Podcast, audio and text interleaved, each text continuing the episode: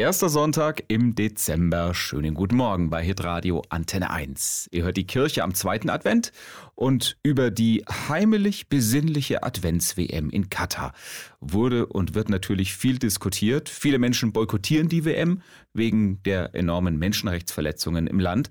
Und ähm, zu Menschenrechten gehört auch das Recht auf Religionsfreiheit. Katharina Hirlinger aus unserer Kirchenredaktion. Du hast mal geschaut, wie es zum Beispiel den Christen in Katar so geht.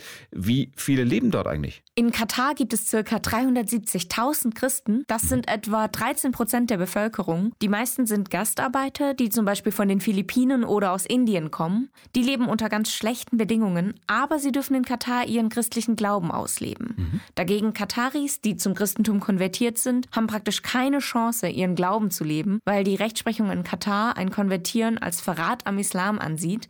Frauen können dafür unter Hausarrest gestellt werden oder an einen strenggläubigen Muslim verheiratet werden. Und Männern droht Enterbung oder auch Gewalt. Auf Konvertieren steht sogar die Todesstrafe. Die wurde aber seit 1971 zum Glück nicht mehr angewendet. Ja, die christliche Hilfsorganisation Open Doors führt Katar auf Platz 18 ihres Weltverfolgungsindex. Das heißt, Christen werden in dem Land stark diskriminiert und verfolgt. Wie sieht die Diskriminierung denn konkret aus? In der Öffentlichkeit findet man in Katar zum Beispiel keine christlichen Symbole. Die sind verboten und wer erwischt wird, kann einfach aus dem Land verwiesen werden. Mhm. Auch Missionieren steht unter Strafe und Bibeln dürfen nicht einfach so nach Katar importiert werden.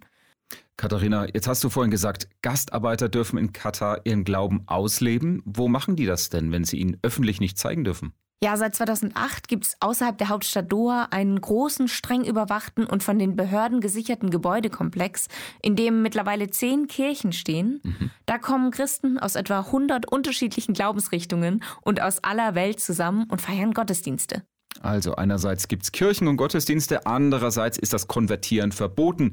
Vielen Dank, Katharina Hirlinger, für die Einblicke in das christliche Leben im Land der Fußball-Weltmeisterschaft.